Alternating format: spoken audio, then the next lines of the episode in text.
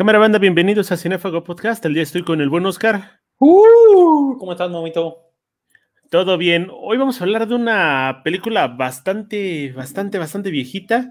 Eh, tiene siete versiones, así que pues yo me quedo con la Final Cut, que es la que está directamente en HBO Max, ¿no? Eh, tiene algunas pequeñas variaciones, pero pues prácticamente es la misma película, ¿no? Blade Runner. ¿Qué te parece a ti esta película, Oscar? Una, una de las cosas creo que más bonitas que me ha tocado ver, Momo. ¿no? Es que está muy bien hecha, me late mucho la actuación, los efectos, a pesar de que sí son efectos de otra época, ¿no? Del 82. Entonces, pues sí, sí es raro, pero me gusta. Estamos hablando que la dirige Ridley Scott, eh, director responsable de Alien, el octavo pasajero, de Gladiador, de Hannibal y posiblemente una segunda parte de Gladiador. Entonces, estamos hablando de mucha calidad. Creo que lo que más destaca es todo el universo que construye alrededor y se nota un montón que son efectos este, técnicos, ¿no? Eh, todo mecánico, maquetitas, o sea, súper, súper bien hecha. Explota muy bien el uso de las, como tú dices, de las maquetas y lo que eh, nos brinda es eh, catalogado por muchas personas como una, una película de las más increíbles de la ciencia ficción. Claro, eh, o sea, hay que, hay que sentar como un poco el precedente, ¿no? Poner el contexto. Era otra época. Ahora, por ejemplo, creo que eh, lo que platicamos tú y yo, a lo mejor hay películas que se lo pueden llevar, pero tiene que ver mucho con los efectos especiales. Pero a pesar de eso, eh, es muy buena y hay que también tomar en cuenta que está basada en un libro, ¿no? Entonces, creo que esta, esta transición del libro a la película, que es de, no sé si sea de, los, de las primeras, pero sí es de las iniciadoras como de esta moda, creo que está muy bien lograda. El libro escrito por Philip K. Dick, el de Sueña los androides con... Ah, eran androides mecánicos, no, era eh, Sueñan los androides con, ovejas eléctricas. Ajá es una de las referencias clásicas, clásicas de la literatura. Y aquí lo interesante es que te mete en la ciencia ficción en muchos sentidos, ¿no? No solamente por una cuestión de eh, humanoides o tecnología o demás, ¿no? sino que mete muchísimos dilemas humanos y además te hace pensar en cosas que están frente a ti, pero tienes que empezar a desentrañarlas, ¿no? Es, es una, es una película muy al estilo de Ridley Scott, ¿no? Te hace, o sea, te hace pensar mucho, está muy clavada en la, está muy clavada en el desarrollo de la historia eh, y, eh, poco a poco te va llevando en el transcurso de la película. Eh, creo que la mayor parte de la banda se puede dejar ir como en la cuestión de, es que es una de las mejores actuaciones de Harrison Ford.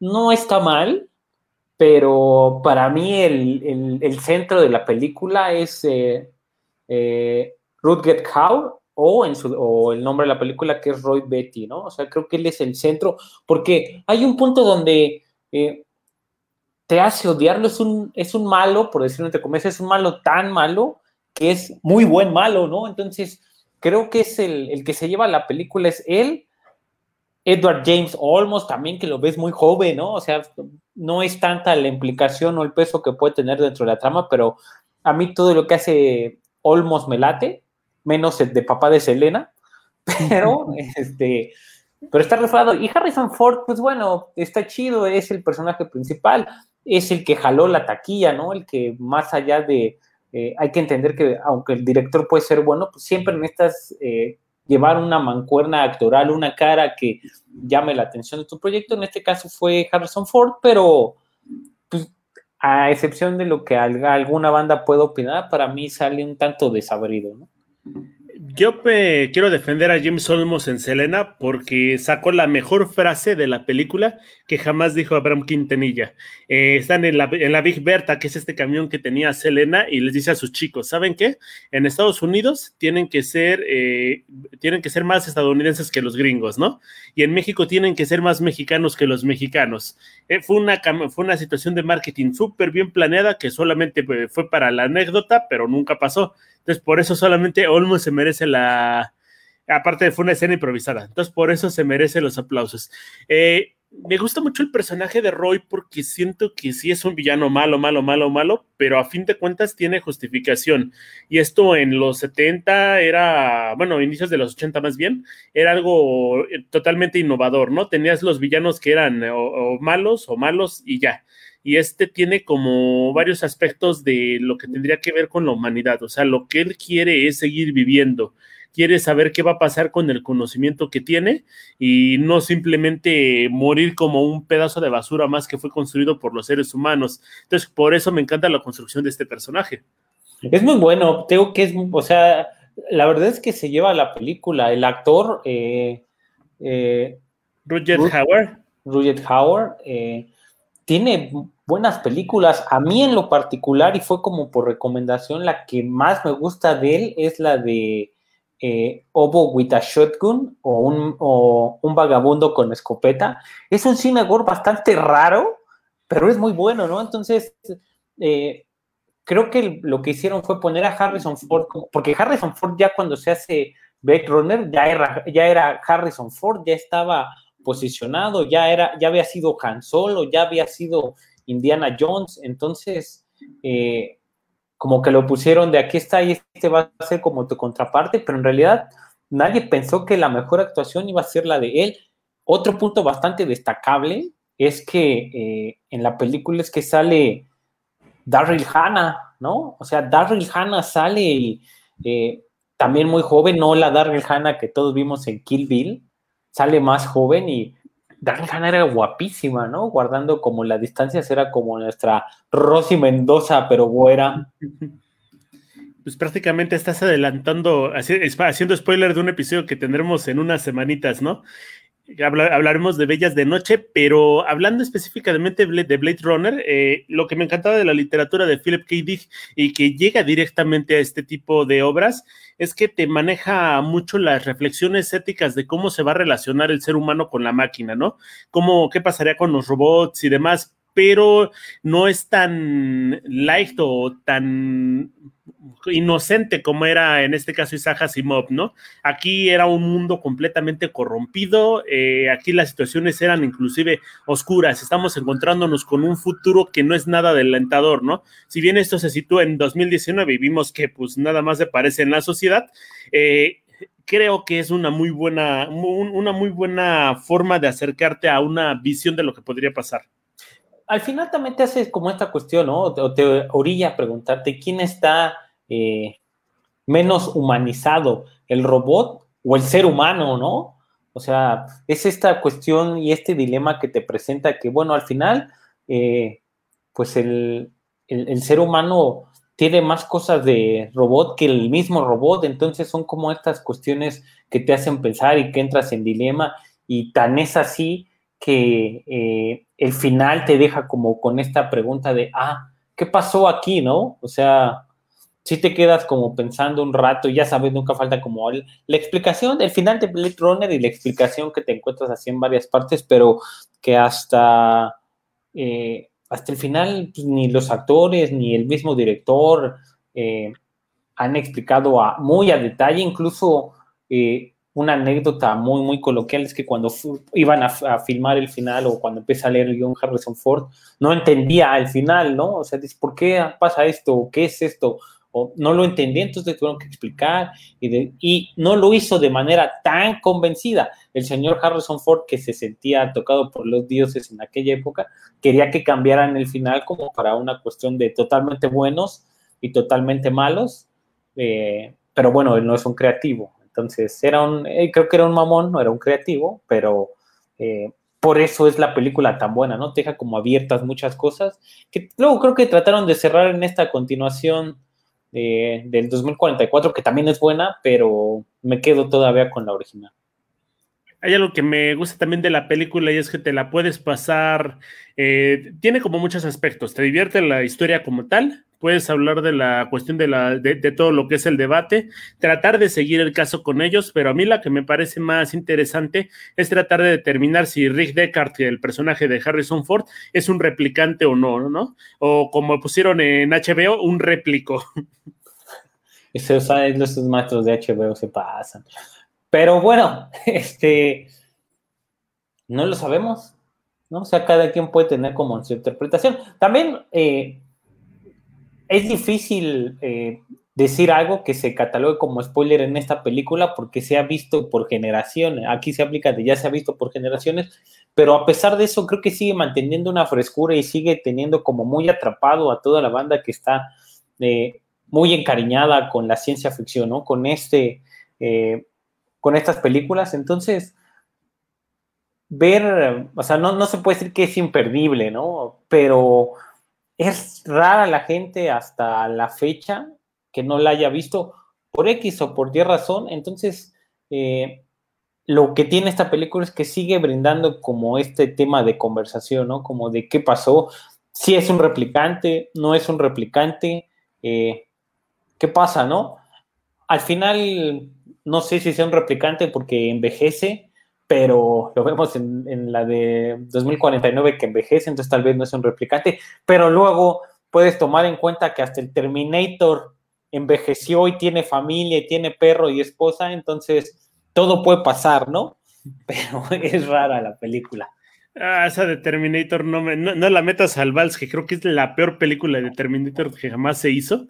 Eh, la pondría en el top 10 de las peores películas junto con, con Capitana Marvel y las Cazafantasmas y también la de Dodgeball, pero Dodgeball sí me encanta, ¿no? Pero estamos hablando de una película que ya tiene 39 años, el próximo año cumpliría 40. No me vendría mal que en 11 años alguien diga, ¿sabes qué? Pues hay que hacerle un remake. Creo que por la cuestión de los efectos, por la cuestión de la, de, la línea temporal, eh, se, se merecería un remake como tal pero que se respetara la versión antigua, ¿no? Ponerla como en un ciclo. Primero empiezas con la antigüita, luego te vienes con la normal y las dos las incluyes en, en un DVD o a ti como te gusta más el Blu-ray para tener como ambas versiones, porque siento que esta película como tal no podría ser tan este, aceptada por el público actual porque no tiene muchos elementos de la narrativa de ahorita y hay cosas que deslucen por el paso del tiempo y no por la calidad. No lo sé, yo no, yo no, yo no estoy como, como en la misma lógica de que se les haga que se le haga un remake. Al final, eh, las cosas que son bien hechas no tienes por qué seguirlas explotando, ¿no? Eh, o en teoría sí debería ser Blade Runner, a pesar de que es una película un tanto ya vieja, sigue sentando el precedente de otras películas, ¿no? Ghost in the Shell tiene muchas escenas que son parecidas. La que hace Scarlett Johansson, no la animada, sino Ghost in the Shell, tiene muchas escenas que son parecidas a, Blade Runner. Tú la ves y dices, es que esto es igualito, ¿no? Es ciencia ficción. Entonces, sigue sentando este precedente. Eh, lo mejor que se podría hacer a lo mejor sería una remasterización, ¿no? Alguna cosa así. Pero también no creo que valga tanto la pena, sobre todo porque, eh, pues sí se entiende que es una época distinta y a los que querían algo más de esta, bueno, pues ya se les dio Blade Runner 2049, ¿no? Casi tres horas de película, no escatimaron en efectos, eh, sonido, todo, entonces creo que ya se les dio, no valdría la pena, pero bueno, nunca falta el interés corporativo que va a decir, cámara, háganlo, ¿no? Y luego, imagínate que hay como 400 mil güeyes como tú queriendo que hagan un remake, pues va a ser más fácil. No, yo te lo digo porque son siete versiones que han salido, aparte de versiones que no son eh, legales o planeadas por Ridley Scott, ¿no? Creo que es interesante cómo un universo se empieza a, empieza a dejar eh, no complacida a la gente o más bien lo pone más imaginativa y empieza a crear como otras, otro, otros universos basados en el mismo universo. Y creo que pasó con esto, ¿no? También es, también es bonito saber que pues la, el Final Cut, la versión del director, pues sí llegó a verse, tuvo que pasar muchísimo tiempo para que se tomaran exactamente lo que quería el director, cosa que no suele pasar con esas películas. Y esto habla de que es un producto que ha sido bien recibido y que pues tiene sus fans. En la historia del, en la historia del cine, en mi humilde opinión, solamente han existido tres versiones del director buenas, que han valido la pena verlas después. Eh, Blade Runner, Superman de Richard Donner, ¿no? La versión del director, y esta última que fue la de Zack Snyder. Las demás ya son como, ay, yo, yo, también voy a hacer mi versión del director, ya no me chinguen, ¿no? O sea, entreguenos algo que valga la pena, no nada más entreguen por entregar. Pero bueno, lo que tienen en común estas tres películas es la visión que tiene el director, que se alcanza a ver y cómo tal vez no cambia sustantivamente la historia, pero sí hay ciertos aspectos que te brinda más, ¿no? Entonces, a pesar de que Blade Runner, la versión normal, eh, es buena, como tú dijiste al principio, el, corte del director eh, no varía tanto, ¿no? O sea, no es que te entregue 45 minutos más de película, tiene cosas bastante sutiles que si eres muy fanático te van a gustar, si eres un eh, espectador casual, bueno, vas a decir, ah, está chida, no le vas a tomar atención, porque también hay que ser claros, a pesar de que sí es un ícono en la ciencia ficción y revolucionó y hasta la fecha sigue eh, sentando un precedente, no es una película muy fácil, ¿no? Es una película que en muchas partes es bastante lenta, ¿no? O sea, si no estás como muy, si no es muy aficionado a la ciencia ficción, te va a aburrir, ¿no? Era lo que platicamos, pues bueno, Momo cabeceó un poco al principio, pero pues es normal, ¿no? Eso, eso es como para, para, el, para la gente que no está tan clavada con la ciencia ficción, eso va a pasar. A mí me encantó el libro, eh, me lo pude echar sin problemas, o sea, estaba como ávido de leerlo, me pasó lo mismo que con El hombre que fue jueves, eh, quiere seguir y seguir y seguir y seguir leyendo, pero con la película no sé, la sentí como muy lenta, creo que llegaron a hacer algo como muy similar al libro, entonces eh, se nota un poquito pausada la manera en la que está narrando y eso con una buena desvelada creo que no queda cualquiera, pero eh, creo que está muy, eh, creo que es una gran cinta, o sea, no, no tiene desperdicio. también pienso que me gustaría ver un remake, pero no se pierde nada si no lo tienes, ¿no? Porque la obra está ahí y está muy bien. creo que las escenas que más me gustaron son las escenas de los interrogatorios, ¿no? ¿A ti qué te parecieron estas escenas? Me gustan, pero ¿qué crees? A mí, eh, o sea, sí está, o sea, sí tiene su trama, tiene su ambiente, ¿no? Porque también está muy bien cuidado el ambiente.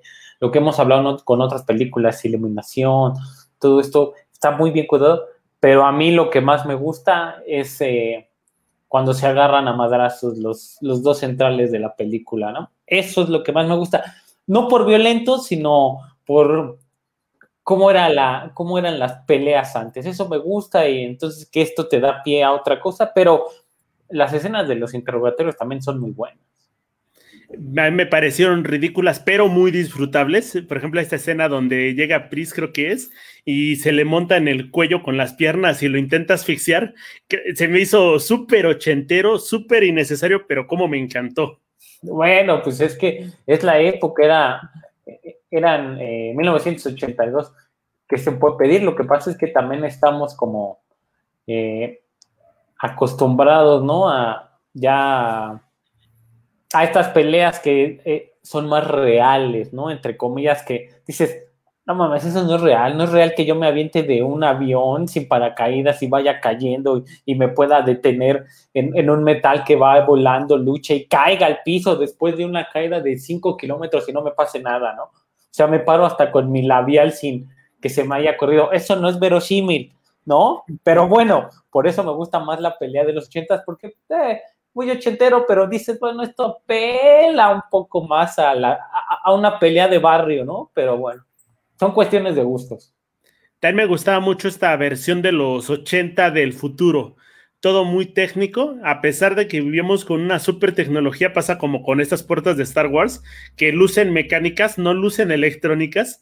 Creo que es algo muy bonito de la estética de ese entonces, que sobrepasa muchísimo lo que tenemos en tecnología, pero si hubiera un enanito dándole vuelta a una manivela, te la creo, ¿no? Porque así sonaba o así se veían las cosas. O, o, o dos güeyes atrás de la puerta abriendo y cerrando y que de repente uno se le atora porque tiene más, este, más tierra Surriel que el otro, ¿no? Entonces, sí, porque es muy cagado. Luego ves cómo se pueden atorar, o sea, aparecen, aparecen las escenas de Star Trek cuando también abrían y cerraban, ¿no?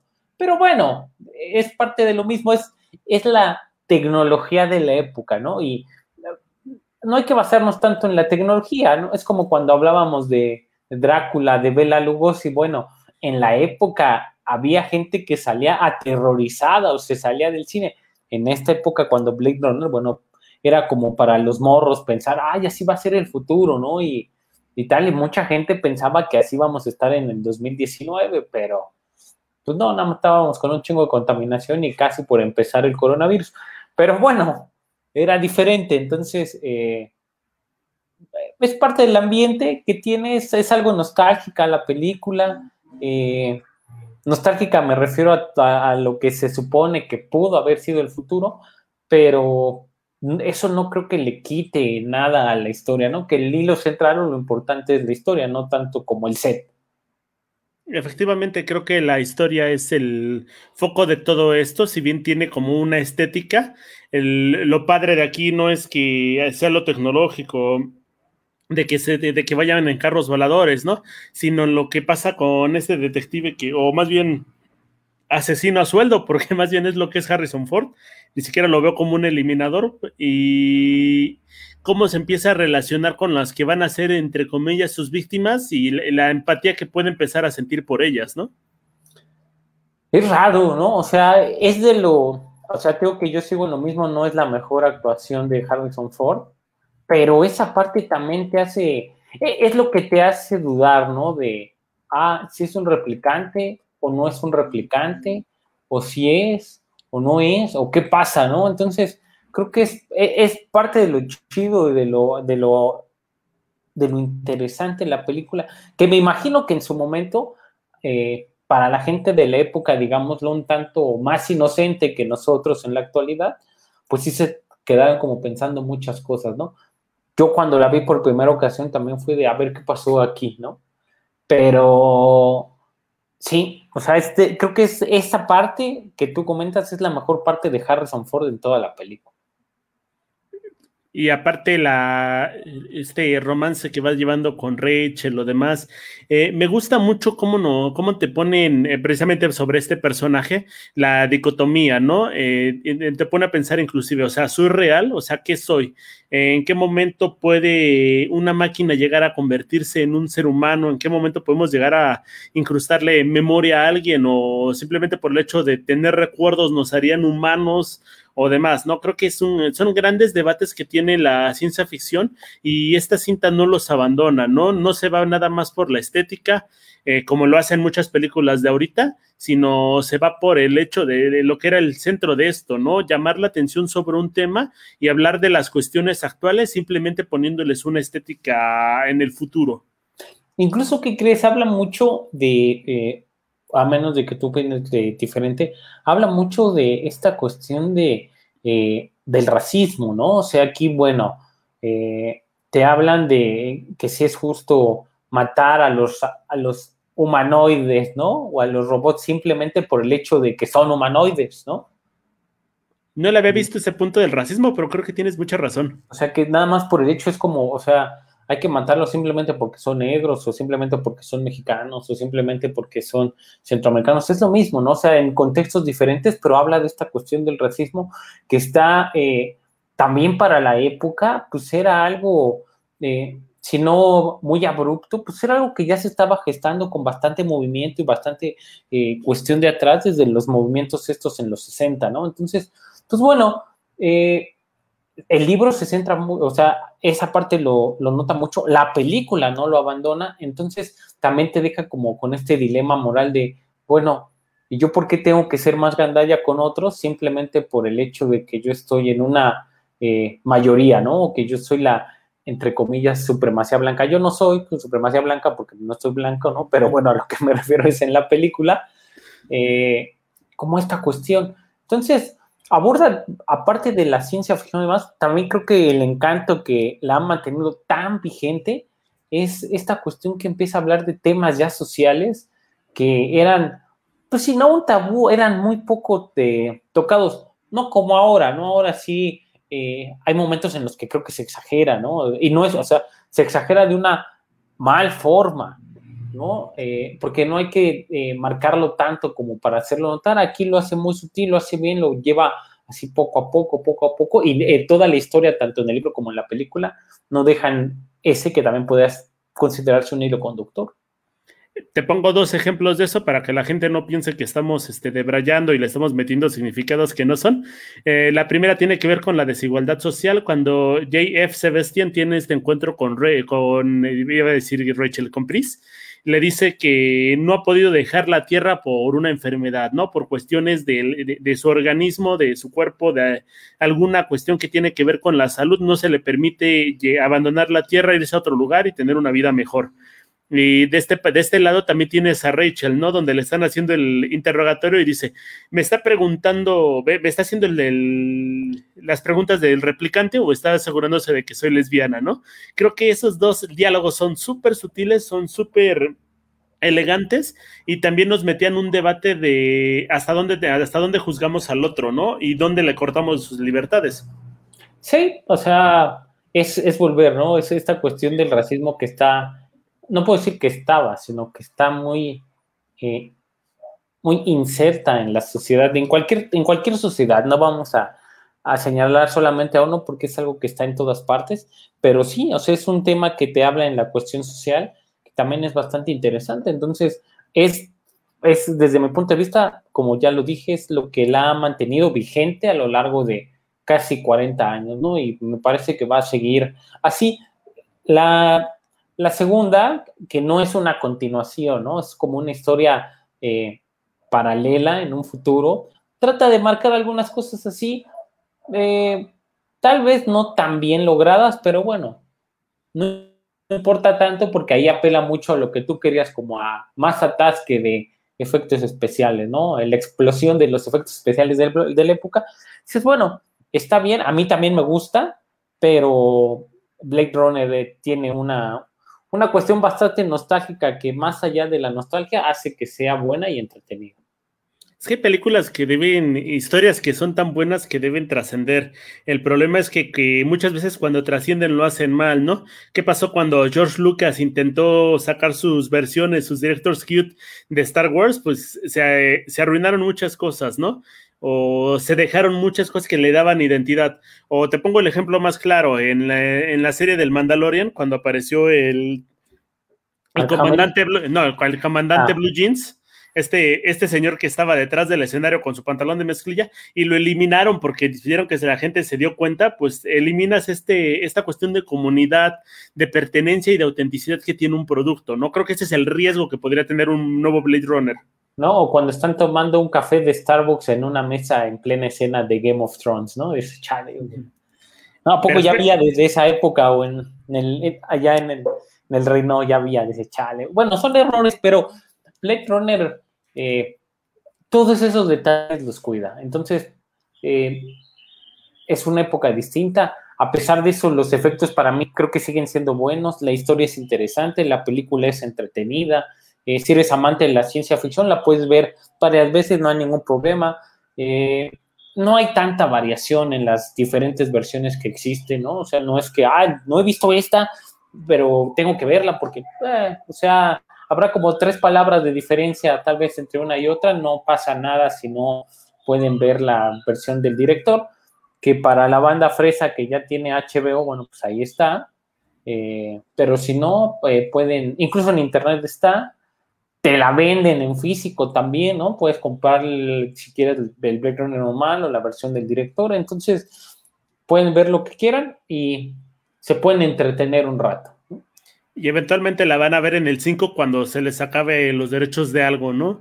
También la puedes encontrar en pirata, en versión con las dos películas para que no te sientas tan mal, ¿no? Inclusive las siete versiones en un solo disco, ¿no? Para que hagas el contraste. No tarda de salir en el 5 hora que se acabe la Copa de Oro, ¿no? Uf, torneo maravilloso.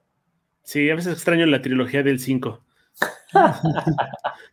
Pero bueno, banda, muchísimas gracias por escuchar este episodio. Vean Blade Runner, está chingona y pues si alguna vez usted duda de su propia existencia, nada más busque fotografías de cuando era niño. A ver si las tiene.